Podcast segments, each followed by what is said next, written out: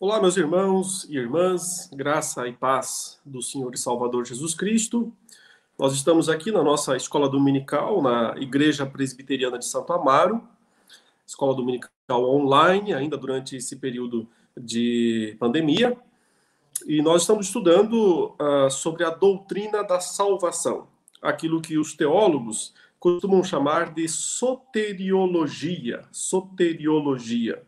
Talvez você não eh, entenda né, essa expressão, até porque ela tem origem grega, né? Mas na língua grega, soteros é salvador, né? Portanto, soteriologia é a doutrina da salvação, é o estudo da salvação.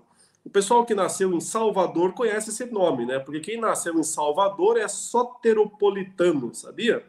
Por quê? Porque Salvador, né? Então, é, nascido em Salvador, na cidade de Salvador. É a palavra grega que foi utilizada também nesse caso. Mas na soteriologia, claro, nós estudamos o quê? A salvação, a doutrina da salvação.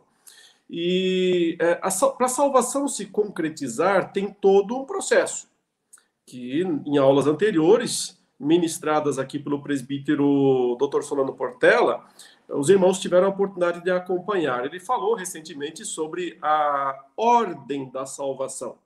É, quando nós falamos numa ordem, né, nós estamos dizendo que existem certos eventos que são como que concatenados né, no que se diz respeito à salvação. Contudo, ou seja, dá a ideia de um processo, sim. Contudo, né, temos que lembrar que trata-se de um processo unitário, né? não é um processo que de fato tem partes, como se a gente pudesse fatiar a salvação em várias etapas. A salvação é um todo. Deus opera a salvação como um todo. Contudo, né, em termos lógicos, né, não necessariamente em termos cronológicos, mas sim em termos lógicos, nós podemos identificar que algumas coisas vêm antes do que as outras. Claro, né? O que, que vem em primeiro lugar, se a gente falar em é, salvação, a doutrina da salvação? Vem né, o supremo propósito de Deus, vem a eleição, a eleição incondicional. Então, lá antes da fundação do mundo, Deus, uh, como diz a Escritura, em várias passagens, né, estudadas quando nós falamos aqui sobre o ser de Deus e as suas obras, Deus nos amou né, antes da fundação do mundo, como Paulo fala em Efésios 1, né, ele nos amou antes da fundação do mundo, e porque nos amou, ele nos predestinou para sermos conformes à imagem de seu Filho. Então, antes de tudo, Deus nos escolheu em Cristo nos predestinou para ele em Cristo Jesus. Mas note que a predestinação, ela tem que necessariamente, para que ela seja real, ou seja, para que Deus tenha nos predestinado, para que eu tenha convicção, certeza de que eu fui escolhido em amor antes da fundação do mundo, ela tem que desembocar na conversão. A conversão é o momento em que o ser humano se arrepende dos seus pecados, né? ele ouve a palavra de Deus, ele se arrepende dos seus pecados, ele entende a gravidade dos seus pecados e ele crê na graça, na promessa, na obra que Jesus realizou por nós. Ele crê, portanto, que o sacrifício de Jesus, realizado na cruz, é amplamente suficiente para perdoá-lo dos seus pecados. Nesse ato de crer, pela fé, né, ele está salvo, porque pela fé sois salvos, né? Pela graça sois salvos mediante a fé. Muito bem, então nós temos lá na eternidade Deus eh, nos escolhendo, nos predestinando para sermos salvos. E então nós temos que ter também, eh, no tempo e no espaço, em algum momento da nossa vida, o ato da conversão. Veja, conversão quer dizer mudança de mente, né? mudança de vida. A mudança de vida se dá a partir da, é, do arrependimento e da fé. Mas o que, que acontece no meio disso? Essa é a questão. O que acontece entre, podemos dizer, a eleição eterna, pela qual Deus nos é, é predestinou para sermos salvos, nos escolheu em seu Filho Jesus, e o momento em que nós Uh, uh, como indivíduos, né, uh, nos arrependemos dos nossos pecados e cremos na palavra de Deus e, portanto, somos salvos. Então, nesse intervalo, né, acontece na nossa vida, é claro, enquanto estamos já aqui neste mundo, duas coisas que, podem, que podem ser vistas como os dois lados da mesma moeda, né? porque são dois eventos muito similares, eh, com pequenas nuances apenas eh, que os diferencia. Chamamos eles de regeneração e vocação, vocação eficaz que os reformados também chamavam, chamam até hoje, de graça irresistível. Né? A graça irresistível é um dos cinco pontos do calvinismo. É só lembrar né, da tulipe lá, as cinco declarações da fé é, soteriológica, né, calvinista, ou seja, de como que funciona a salvação, que começa com depravação total, né, o primeiro ponto, com eleição incondicional, o segundo ponto, com expiação limitada, né, o terceiro ponto, ou seja, Cristo morreu apenas pelo seu povo, pelos eleitos. Aí vem graça irresistível, que também é sinônimo de vocação eficaz, e, finalmente, a perseverança dos santos, ou seja, Deus vai é, nos manter salvos né, pela sua graça até o fim. A graça irresistível, ela é identificada mais especificamente como o momento desse chamado, quando Deus nos chama de maneira irresistível. Uh, irresistível não é porque Deus nos uh, coage a, a, a nos convertermos, né? Mas simplesmente é, ele nos chama é, com um amor irresistível. Então, é um amor atrativo que nos atrai para ele mesmo. É, não é coação, tanto é que é, a conversão, né, quando nós nos arrependemos e cremos, veja, é uma ação nossa. Nós fazemos isso, contudo, capacitados pela graça irresistível que nos deu o poder necessário, a vida necessária para que nos arrependêssemos e crêssemos. Então, sempre é importante lembrar né, a diferença que existe entre regeneração, que é um dos lados da moeda da graça irresistível, como eu disse agora há pouco, e conversão. Ninguém consegue se converter se não for primeiro regenerado. Porque a conversão já é o ato de arrependimento e fé, já é o ato de dizer: Eu estou profundamente arrependido dos meus pecados e eu creio firmemente em Jesus como meu Salvador. Mas como é que eu posso me arrepender e crer se eu estou morto nos meus delitos e pecados, totalmente depravado, né? Como é o primeiro dos pontos do calvinismo. Se eu estou, eh, se eu não tenho vida espiritual, se eu não tenho sequer condições, não tenho ouvidos, né, para ouvir a palavra de Deus. Então Deus tem que realizar uma obra da graça antes da conversão e que vai desembocar na conversão, que vai garantir a conversão. Isso é a regeneração. Né? Então, nós estamos totalmente apagados espiritualmente, nas trevas, certo? Não tem como dessa hora alguém que está nessa situação ver a luz, certo? Ela não pode ver, ela não tem como escolher a salvação ou a conversão. Então Deus vem por sua graça, né? E encontra lá dentro de nós aquele interruptorzinho desligado, tá off. E não tem poder, força nesse mundo, né, da vontade humana que possa ligar essa luz dentro de nós. Então Deus vem e liga essa luz dentro de nós. Ele nos dá luz, nos dá vida. Isso é regeneração. É a primeira obra da graça de Deus na nossa vida. E ela acontece, em geral, né? É, ela acontece simultaneamente a, a, a, ao chamado. O momento em que ele nos chama de maneira irresistível para isso, eu gostaria de ver algumas passagens né, e usar eh, como base a passagem de Lucas 19, que é uma narrativa histórica, obviamente, mas mostra o modo como o Senhor chamou um homem chamado Zaqueu. Né? Então, lá em Lucas 19, nós vamos ler esta passagem agora, diz assim: Jesus entrando em Jericó, Jesus atravessava a cidade. Eis que um homem rico chamado Zaqueu, chefe dos publicanos, procurava ver quem era Jesus, mas não podia, por causa da multidão, por ser ele de pequena estatura. Então, correndo adiante, subiu num sicômoro a fim de ver Jesus, porque ele havia de passar por ali. Quando Jesus chegou àquele lugar, olhando para cima, disse: Zaqueu, desça depressa, porque hoje preciso ficar em tua casa. Tivemos aqui um probleminha, né, na transmissão. Vamos lá. Desça depressa, Opa, texto saiu do lugar, já vai voltar. Só um pouquinho, irmãos. Estamos lendo Vamos lá. Lucas 19. Lucas, capítulo 19. Estamos já.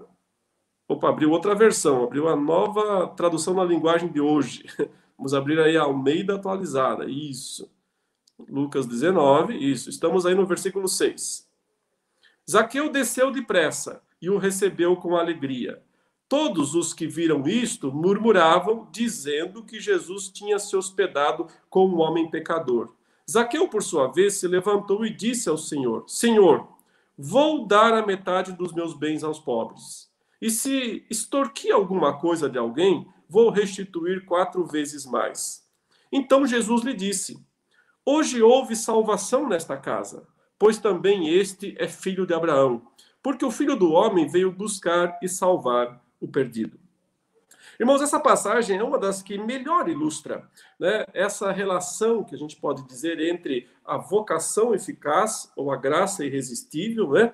no fundo disso está a regeneração, e a conversão. Porque a conversão de Zaqueu só se deu efetivamente quando?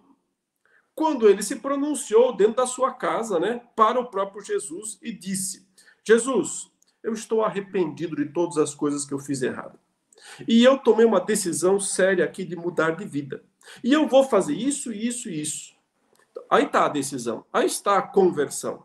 Note que, inclusive, né, diante dessas palavras, Jesus diz para Zaqueu: hoje houve salvação aqui. Né? Então, a salvação está concretizada na vida de alguém quando a pessoa, como Zaqueu, se levanta e diz: estou arrependido dos meus pecados, estou decidido a seguir a Cristo. Né? E, a, e seguir a Cristo significa o quê? Fé. Mas fé significa o quê? Obediência. Obedecer o que ele manda fazer. Estou decidido a fazer isso e vou fazer isso. Isaqueu, então, é, toma essa decisão. Jesus diz: houve salvação. Mas o que aconteceu antes? Antes disso. Então, note que, que é muito interessante, porque na leitura né, de Lucas 19, o texto começa com Zaqueu. Claro, Jesus foi visitar Jericó, mas aí o texto começa a narrar a busca de Zaqueu. Zaqueu buscando algo, buscando Jesus, é claro. Ele vai até o local, ele eh, se prepara para onde Jesus vai passar, ele procura uma árvore alta, porque ele é baixinho, ele sobe nessa árvore para ver a Jesus. Não parece que é Zaqueu que está fazendo tudo? Não, é, não parece que tudo está partindo de Zaqueu, né? Eh, a conversão vai acontecer depois mas ele não está buscando a Deus de alguma maneira, ele não está interessado por Deus. Parece. E é verdade que ele está. Mas o nosso ponto aqui é que nós temos que entender que Deus está fazendo algo na vida dele para que isso aconteça. Deus está agindo antes, né? É Deus quem está despertando o interesse de Zaqueu é, por Jesus, por Cristo, né? E vai levá-lo até que ele, né, de fato, uh, confesse a Jesus como Senhor e Salvador e seja salvo né, efetivamente. Ele é um escolhido. Antes da fundação do mundo, o Senhor o escolheu. Mas ele só vai mostrar isso na prática quando se levantar e disser: Estou arrependido das coisas erradas que eu fiz. Se fiz isso, isso, isso, venham falar comigo que eu vou consertar, né? E eu estou aqui por causa de Cristo. Então, ele confessa, tem a sua, ele confessa publicamente a sua fé, é aí que ele está selado com o Espírito Santo, podemos dizer, e está então de fato salvo. Mas, nesse ínterim, ele está buscando a Cristo. Será mesmo? Na verdade, é Cristo quem o está buscando. Meus irmãos, Jesus foi a Jericó para salvar esse homem. Jesus foi lá com a, com a intenção primordial de salvar esta pessoa. E isso fica claro pelo texto, veja no texto, quando eh, o Senhor para né, diante da árvore em que Zaqueu está, e o próprio Senhor diz: Zaqueu, desce depressa, porque hoje preciso ficar em sua casa. Veja, Jesus parou diante da árvore, chegou àquele lugar, olhou para cima. Talvez tivesse um monte de gente naquela árvore, talvez não fosse Zaqueu o único né, é, hóspede daqueles galhos. Mas Jesus focalizou uma pessoa olhou para essa pessoa. E é, é, Jesus não é, perguntou, Fulano, você aí baixinho aí em cima, qual é seu nome? Não. Jesus conhece o nome dele. Jesus O conhece porque, na verdade, veio buscá-lo. Zaqueu, desça depressa, porque hoje preciso ficar na tua casa. Não é você que precisa, eu preciso, eu quero, eu desejo. Convém para mim, né? Me convém ficar na sua casa. Irmãos, essa aqui está a graça irresistível. Perceba, é, parte de Cristo o chamado, o chamado eficaz. O chamado eficaz é diferente do chamado genérico. O chamado genérico é o chamado, é a pregação genérica do evangelho. Ela diz assim: todo que quer, tudo que quiser se arrependa, venha a Cristo e seja salvo. Isso é um chamado genérico. Nós pregamos a palavra assim. E, e nós só podemos fazer assim porque a gente não chama eficazmente ninguém. Nós somos pregadores do evangelho, pregamos para todos. Oh, fulanos, vocês, beltranos, todo mundo se arrependam dos seus pecados e creiam em Jesus Cristo. A gente chama as pessoas genericamente pelo evangelho. Deus não chama ninguém, Deus não chama as pessoas genericamente dessa maneira. Deus diz: Fulano, você. É pelo nome. Zaqueu, você. Desça dessa árvore. Venha comigo, me receba na sua casa. Eu preciso ficar na sua casa. Por que eu preciso ficar na sua casa? Porque eu te escolhi antes da fundação do mundo para isso, e porque você tem que se arrepender, crer nos seus pecados. Mas para isso você tem que atender o meu chamado. Então, o que é o chamado eficaz? É esse momento em que o Senhor chama eficazmente, irresistivelmente alguém para Ele mesmo, para estar com Ele, certo? Para ser seu filho, para ser seu discípulo, para ser, para pertencer a Ele. Quando a pessoa atende o chamado, ela se arrepende e crê, e crê no Salvador e então ela está salva. É assim que funciona, né? É, note, o Senhor não é, obrigou Zaqueu a descer. O Senhor não mandou dois anjos lá carregarem Zaqueu até na casa. Zaqueu desceu com as próprias pernas ou braços. Mas ele atendeu a um chamado irresistível, porque o Senhor já vinha trabalhando na vida dele antes. Como é que será que Deus estava trabalhando na vida dele antes? Ele era um cara muito rico, mas com uma consciência pesada também, provavelmente, certo? E o Senhor vinha mostrando para ele isto. E ele ficou sabendo que Jesus ia passar por Jericó. Agora, ele não ficou em casa dormindo. Ele foi até lá, porque o Senhor já o estava chamando. Quando o Senhor chama irresistivelmente, é todo um processo, é toda uma obra de chamado, de atração, atração divina, que vai levar essa pessoa ao arrependimento e à fé. Sem coação. É um, um, um amor que atrai, é um, um amor que irresistivelmente né, traz o pecador aos pés de Cristo e que assim o pecador mostra a sua fé e o seu arrependimento. Deixe-me mostrar algumas outras passagens que confirmam isso e sempre estão mostrando a relação entre a eleição, né, o chamado, o momento do chamado e a salvação e a conversão. A mais clássica, já foi estudada em outros momentos, mas vale a pena relembrar, é Romanos capítulo 8. Romanos capítulo 8, uh, veja o que diz a partir do versículo 28. Romanos capítulo 8, vamos projetar aqui. A partir do versículo 28, diz assim: Sabemos que todas as coisas cooperam para o bem daqueles que amam a Deus, daqueles que são, olha a expressão, chamados segundo o seu propósito. Chamados segundo o seu propósito. Zaqueu foi uma pessoa chamada convocada, desça depressa, eu vou ficar na sua casa, eu preciso ficar na sua casa. Segundo o propósito de quem? De Zaqueu? Não, o propósito é de quem chama. É o propósito de Deus, é o propósito de Cristo, daqueles que são chamados segundo o seu propósito. Agora veja nos versículos 29 a 30 exatamente o tempo desse chamado, né? É, o tempo lógico desse chamado. Ele fala assim: Pois aqueles que Deus de antemão conheceu, ele também predestinou para serem conformes à imagem de seu filho, a fim de que ele seja o primogênito entre muitos irmãos. Então, agora ele explica no verso 30 como é que é isso, né? Quais são as etapas lógicas, não necessariamente cronológicas, mas lógicas desse chamado. E aos que predestinou, então, lá da fundação do mundo, ele os conheceu, que é sinônimo de amou, ele amou essas pessoas. Aos que predestinou, a esses também chamou. Aí está o chamado eficaz. Deus só chama quem ele predestinou. só chama eficazmente, irresistivelmente, aqueles que ele predestinou. Aos que predestinou, a esses também chamou. E aos que chamou, a esses também justificou. Aqui já está a conversão. Porque a conversão ela é composta de arrependimento e fé. E é a fé que nos justifica. Nós somos justificados pela fé. É assim que a Bíblia nos ensina. Então, quando ele fala aos que chamou, a esses também justificou, já significa que ele já está convertido, que ele já se levantou igual Zaqueu e disse: Estou arrependido dos meus pecados e eu vou ter uma vida diferente daqui para frente, né, para servir a Deus, para a glória de Deus. A esses também justificou pela fé. E aos que justificou, porque Deus não deixa uma obra no meio do caminho, né? A obra de Deus é sempre perfeita, é sempre completa. Aos que justificou, a esses também glorificou.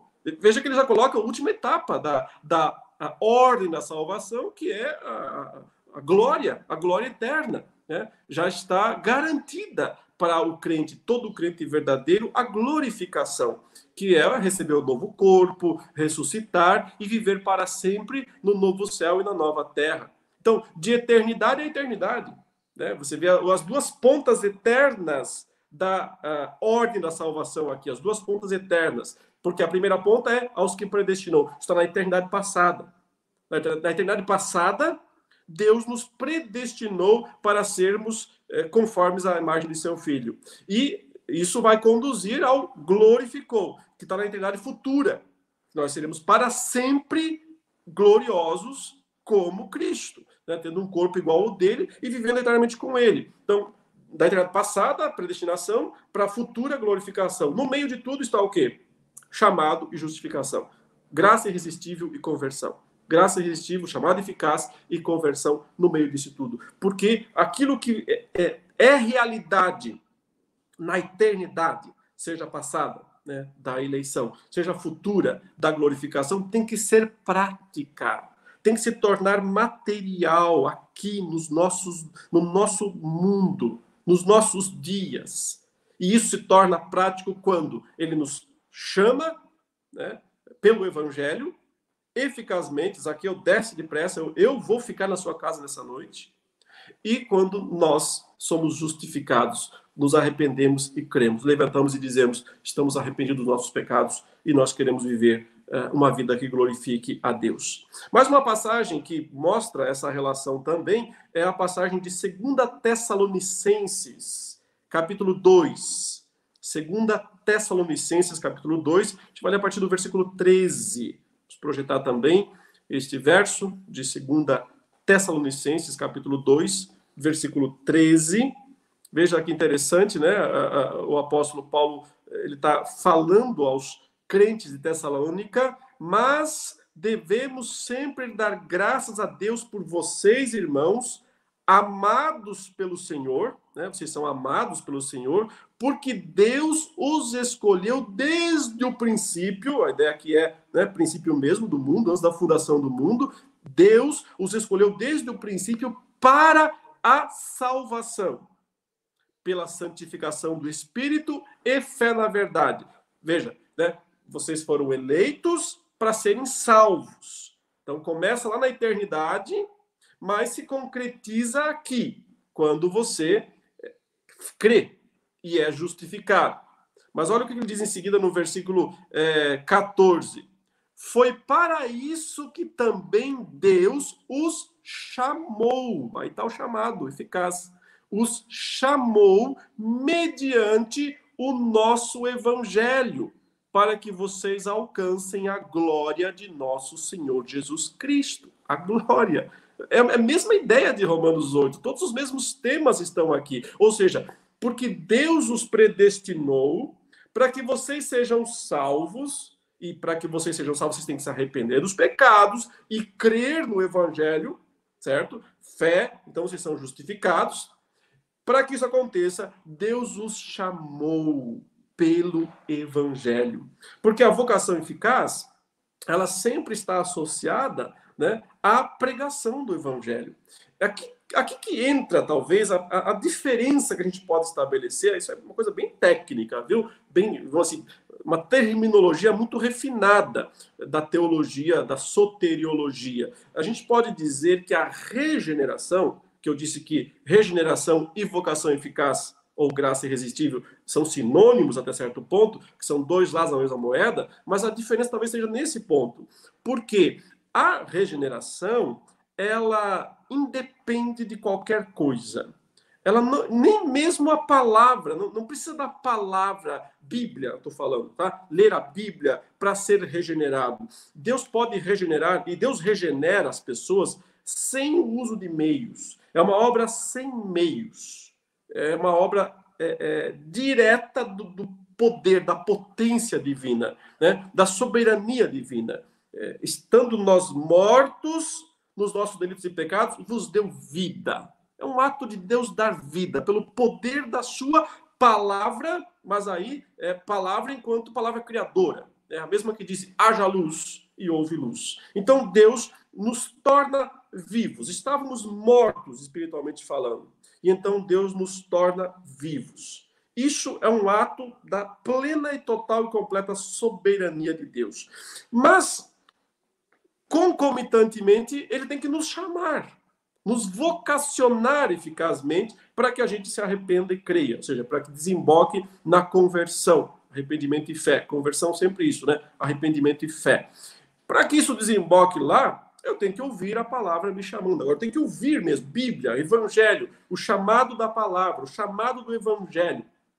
E é nesse momento, então, quando eu, regenerado, sou chamado pelo Evangelho eficazmente que eu sou atraído até uh, Cristo, né? desço depressa correndo da árvore para parafrasear ou ilustrar com Zaqueu, né? e vou receber Jesus e vou me levantar e dizer estou arrependido dos meus pecados e vou mudar de vida. Né?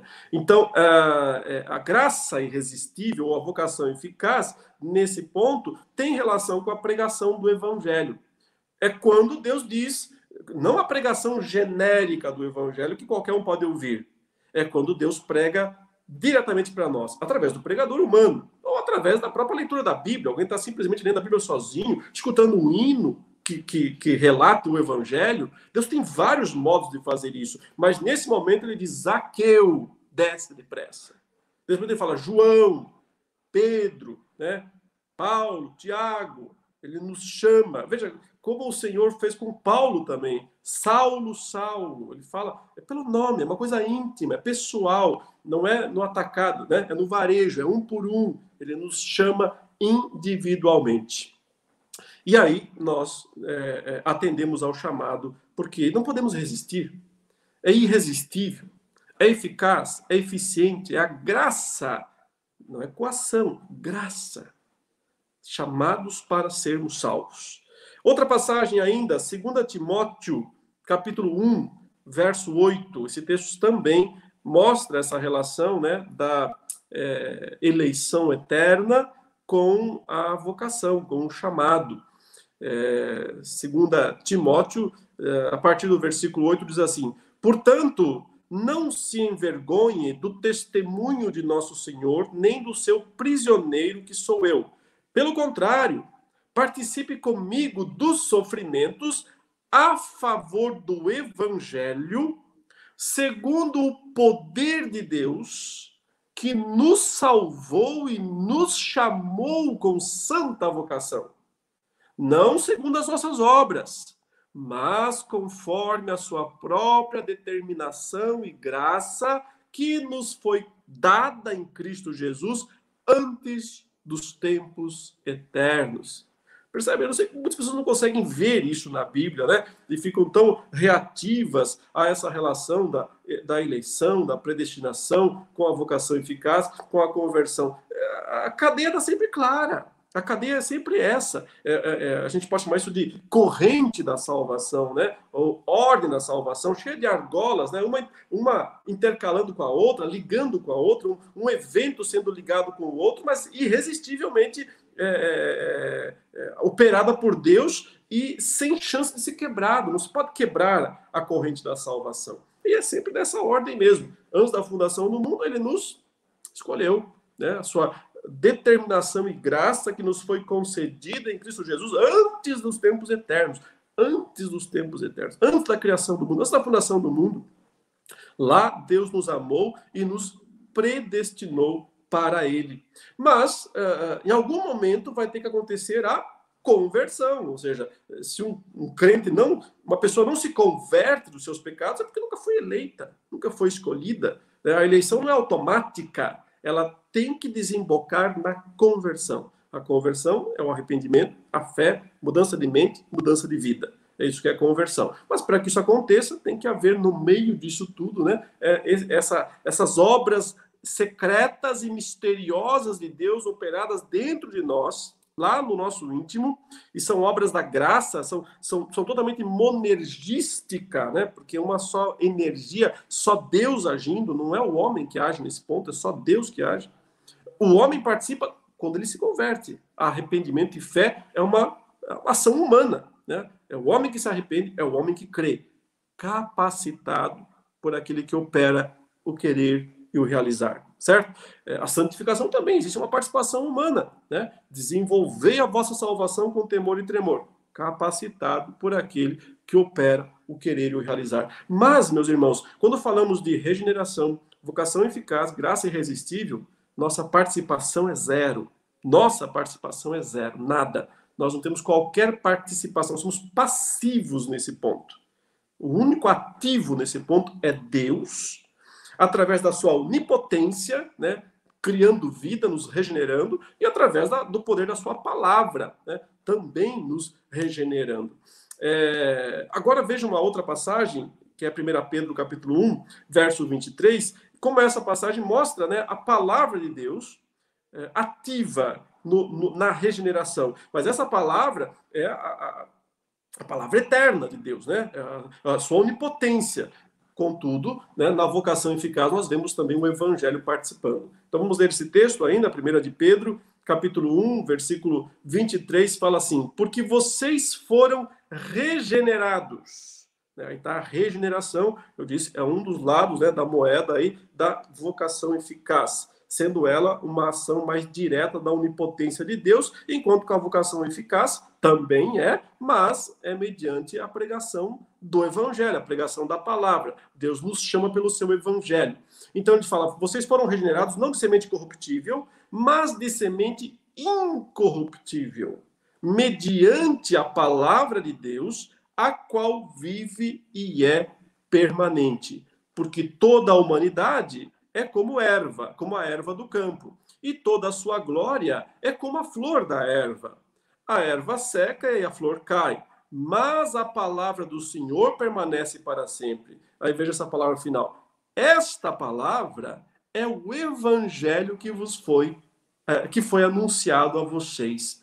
Então, eu vejo aqui algumas relações muito é, valiosas que Pedro faz nesse texto. Porque ele diz: olha, vocês foram regenerados, a regeneração não foi por alguma semente corruptível, né? alguma coisa humana, mundana, que pode se corromper, mas por uma semente incorruptível que Deus plantou dentro de vocês. Deus plantou a semente da vida eterna, por isso que ela não é corruptível. Deus plantou a vida eterna, estando nós mortos nos nossos delitos de pecado, nos deu vida. Ele plantou a semente da vida, a vida eterna dentro de nós. Isso não tem meios meios humanos, uh, instrumentais humanos. É mediante a palavra de Deus a qual vive e é permanente. Então, é a mesma palavra, é, é o pronunciamento de Deus, é o poder de Deus dizendo: viva! Você estava morto, agora viva! Né? É, como uh, lá no passado a, terra, porém, era sem forma e vazia, havia trevas, e Deus disse o quê? Haja luz e houve luz. Então, é a onipotência de Deus, é o poder de Deus, é a palavra de Deus enquanto o seu poder absoluto, seu poder soberano, ele fala e as coisas acontecem, ele dá a ordem e as coisas passam a existir, né? Haja luz e, há, e houve luz. Ele diz para o fulano, fulano, viva, viva. E essa pessoa, então, passa a estar viva. Mas aí, concomitantemente, ele nos chama também pela palavra que se encarna a palavra que se encarna é Jesus Cristo, certo? E é o Evangelho. porque ele termina essa, fra... essa, é, essa citação né, dizendo: é, Esta palavra do Senhor que permanece para sempre é a palavra do Evangelho, é o Evangelho que foi anunciado a vocês.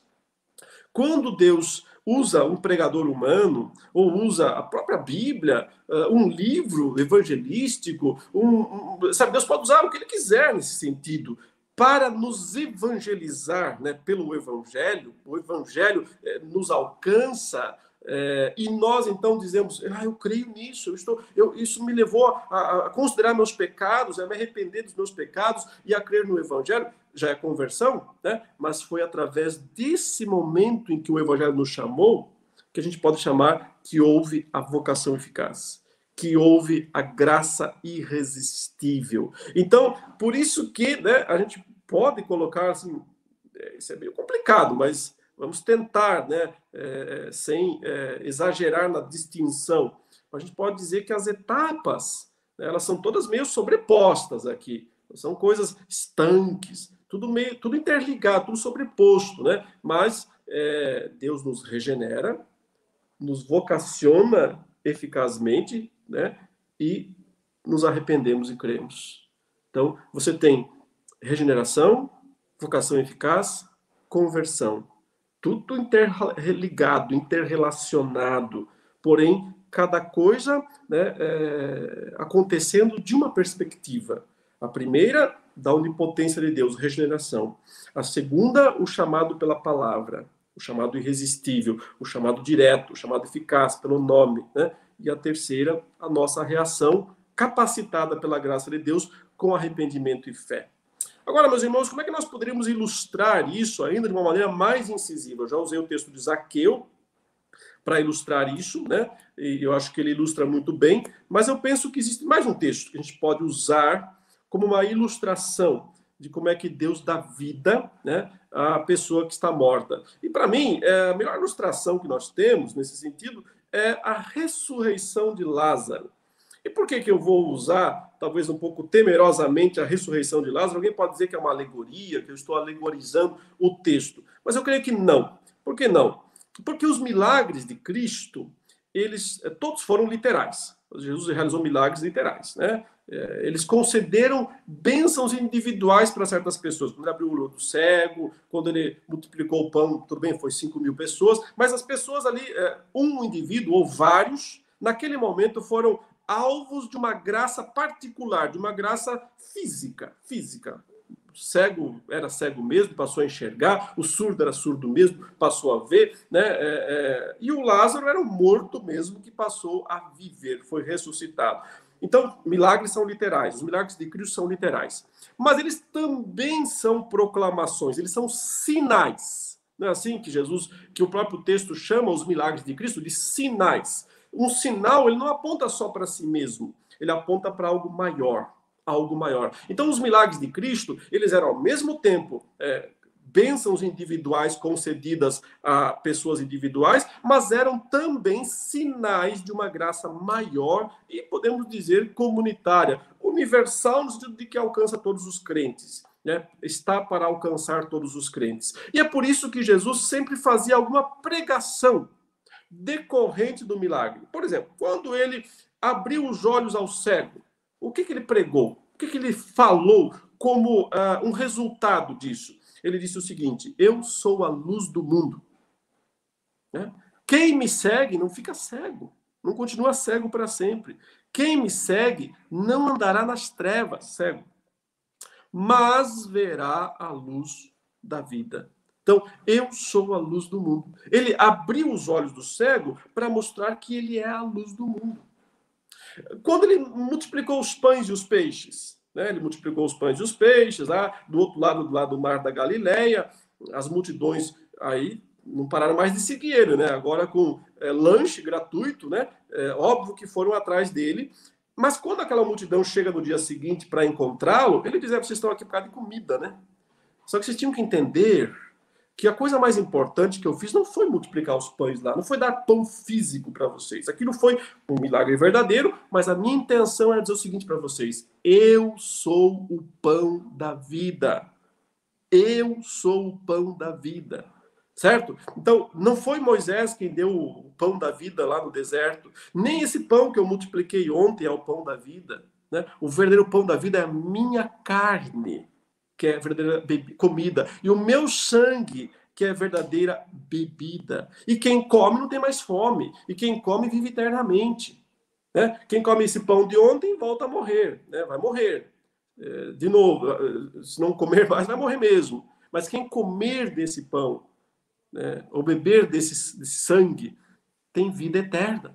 Viverá eternamente. Então, percebe? É, os milagres de Cristo são milagres literais, com uma intenção de mostrar uma obra espiritual. É, quando uh, o paralítico foi descido do telhado e colocado diante de Jesus, né, e ele é um paralítico, e Jesus quis curá-lo, mas antes disse o quê? Os teus pecados são perdoados.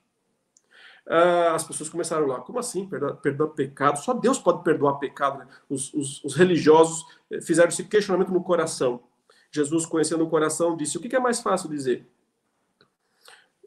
Os teus pecados estão perdoados, que vocês não têm como ter certeza mesmo, né? Porque é invisível, isso é uma obra invisível. Ou dizer: Levanta, toma o teu leito e anda. Lógico que é mais fácil falar uma coisa. Mas Jesus disse: Para que vocês saibam que o Filho do Homem tem poder de perdoar pecados, fulano, levanta e anda. Percebe? Aí está o sinal. Por que, que ele, ele, ele levantou o paralítico da cama, né, do leito? Para que nós saibamos que ele tem poder de perdoar pecados. Não só que ele tem poder de fazer a pessoa andar. Mais do que isso. Porque mais importante do que andar é ter os pecados perdoados. Andar e ir para o inferno não adianta nada. Mas ter os pecados perdoados é o que realmente importa. Tudo isso para resumir o seguinte: os milagres de Cristo foram milagres literais, mas também foram proclamações da obra, do poder que Jesus tem né, de realizar a obra da salvação. Salvação é a coisa mais importante que Jesus veio realizar. E por isso, quando ele foi caminhando para o túmulo de Lázaro, conversando com, sua, com a irmã dele, né, e ela disse: Senhor, se estivesse aqui, meu irmão não teria morrido. Jesus diz: Eu sou a ressurreição e a vida. Quem crer em mim, ainda que esteja morto, viverá. Portanto, Jesus ressuscitou Lázaro para mostrar como é que ele dá vida. Como é que ele dá vida eterna, não só vida, é, é, não só uma sobrevida, porque o que Lázaro ganhou fisicamente quando ele saiu do túmulo foi uma sobrevida. Mais tarde, Lázaro morreu de novo, certo? Ele teve um período a mais, uma ressurreição literal, mas que lhe deu apenas mais alguns anos, não sabemos quanto, mas mais tarde ele voltou a morrer. Agora, a vida eterna é maior do que isso, porque quem recebe a vida eterna nunca mais morre, viverá eternamente. E como é que ela funciona? Então, o, o, o milagre de Cristo talvez nos ajude a entender, ilustre isso também. Ele se coloca diante do túmulo de Lázaro, profundamente condoído por Lázaro ter morrido, ou seja, Jesus ele, está, ele sofre com a morte física e com a morte espiritual, ele veio para reverter isso. O que, que ele diz na sequência? A coisa mais simples, né? É o milagre mais tremendo, mas operado da forma mais simples possível. É, é Jesus não faz nenhum tipo de é, é, ritual, ele não faz nenhum tipo de, sabe, eh, showzinho para fazer o milagre acontecer. Ele faz uma oração simples: Pai, graças te dou porque me ouviste. Eu sei que sempre me ouves, mas falei isso por causa da multidão presente para que creiam que tu me enviaste. E depois de dizer isto, clamou em alta voz: Lázaro, venha para fora. Lázaro venha para fora. Ele só disse isso. Qual foi o resultado? Verso 44. Estamos lendo João 11. Aquele que tinha morrido saiu, tendo os pés e as mãos amarrados com ataduras e o rosto envolto num lenço. Então Jesus ordenou aos outros: agora tirem as roupas, desamarrem ele e deixem que ele ande. Irmãos, tem tanta coisa nessa ordem de Cristo, né? Porque assim, cá entre nós, você já pensou em você ir na frente de um túmulo, de um cemitério, e ver o nome da pessoa lá, né? João Rodrigues, sei lá, João, e você ali na frente do, do túmulo falar para aquele nome lá, Fulano, saia desse túmulo, levante desse túmulo. Qual a chance Qual a chance disso acontecer? Ora, zero, né? Até hoje, ninguém fez, exceto Jesus e os seus apóstolos com o poder de Jesus. Alguns profetas do Antigo Testamento também. Como é que você pode falar com um morto? Adianta falar o nome dele? Ele não tem mais aparelho auditivo para ouvir. Ele está morto. Então, não parece estranho quando Jesus fala, chama Lázaro, porque uma coisa é falar Zaqueu desce depressa, né? Zaqueu está ali, está escutando ele. Mas outra coisa é dizer, Lázaro, saia, né? venha para fora. Está falando com o morto. Como é que você pode achar que esse morto vai ouvir? E a questão, meus irmãos, é que ele não ouve mesmo. Não por ele mesmo. E é por isso que nós podemos ficar a vida inteira chamando os mortos à vida e eles não vão ouvir. A menos que Deus, a menos que Cristo, pela sua palavra e pela sua onipotência, os chame também. Porque aí, se Jesus chamar, acontece o quê? Uh, o poder da palavra criadora. Quando Jesus chama Lázaro, diz: Lázaro, vem para fora, Lázaro, saia desse túmulo é, não é uma ordem externa, assim que eu quero dizer, uma, uma palavra solta, um, um, como se uh, agora depende de você. Sabe, as pessoas acham que quando o evangelho é pregado, é, depende daquele ouvinte é, reagir e tomar ação. É igual Lázaro por si mesmo reagir ao chamado de qualquer um que se posicionasse na frente daquele túmulo lá é, nenhum, nenhum homem poderia fazer aquele Lázaro sair pra, daquele túmulo se Deus não dissesse: Lázaro, sai agora. Lázaro, sai agora. Porque quando Deus fala, a própria fala, a própria ordem é criadora. Era tudo trevas. A terra, porém, era sem forma e vazia e havia trevas, só trevas sobre a face. Não havia luz ali. Então disse Deus que exista a luz. Percebe? É a própria palavra dele que cria a luz. E o resultado lógico é e houve luz. Quando Deus diz para Lázaro, morto, Lázaro, saia deste túmulo.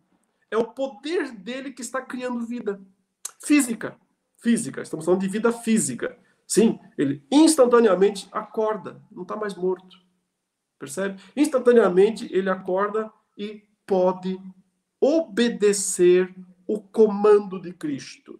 Se Deus não cria essa vida, ele não pode obedecer o comando de Cristo. Ele não pode sair daquele túmulo. Isso ilustra a conversão também. Porque a conversão é o momento em que a pessoa se levanta e sai.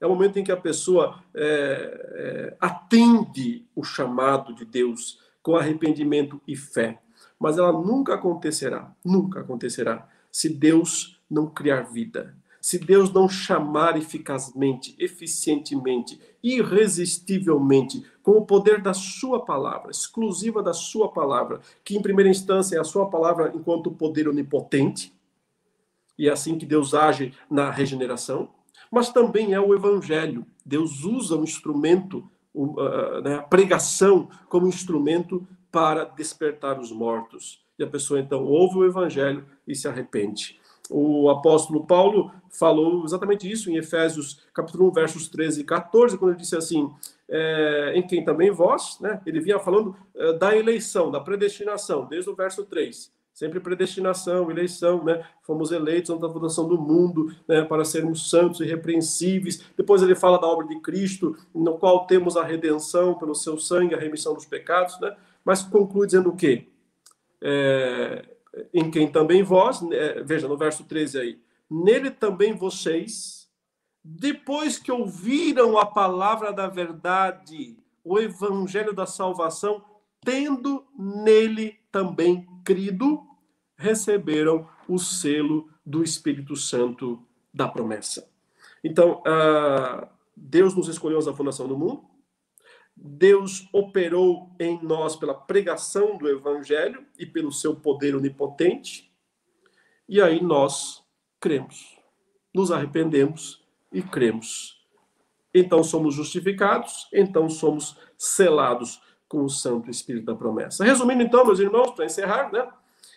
O que é a vocação eficaz? É o chamado da graça de Deus, pelo qual ele cumpre o propósito da eleição nas nossas vidas, né? e nos chama, nos conferindo vida antes mesmo, né? É, estávamos mortos, ele nos confere vida espiritualmente. Então ele nos chama eficazmente, personalmente, né? De forma personificada pelo nome, nos chama e nos atrai irresistivelmente para ele. O resultado disso é que nos arrependemos dos pecados e cremos e somos salvos. Deus abençoe que você possa continuar meditando nos assuntos da palavra de Deus, né? E continue estudando teologia sistemática conosco aqui na Escola Dominical. Não só hoje, né, mas também todos os domingos estamos sempre meditando nesses assuntos. Vamos orar. Santo Deus, amado Pai, louvamos e bendizemos ao Senhor pela graça irresistível, pelo chamado eficaz.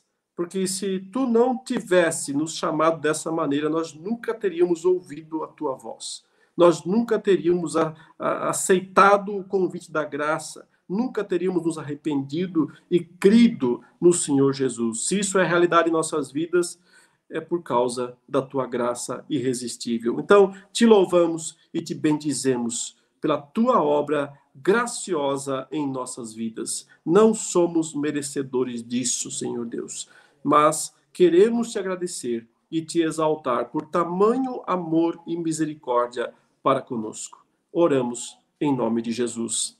Amém. Até a próxima, irmãos. Fiquem na paz do Senhor.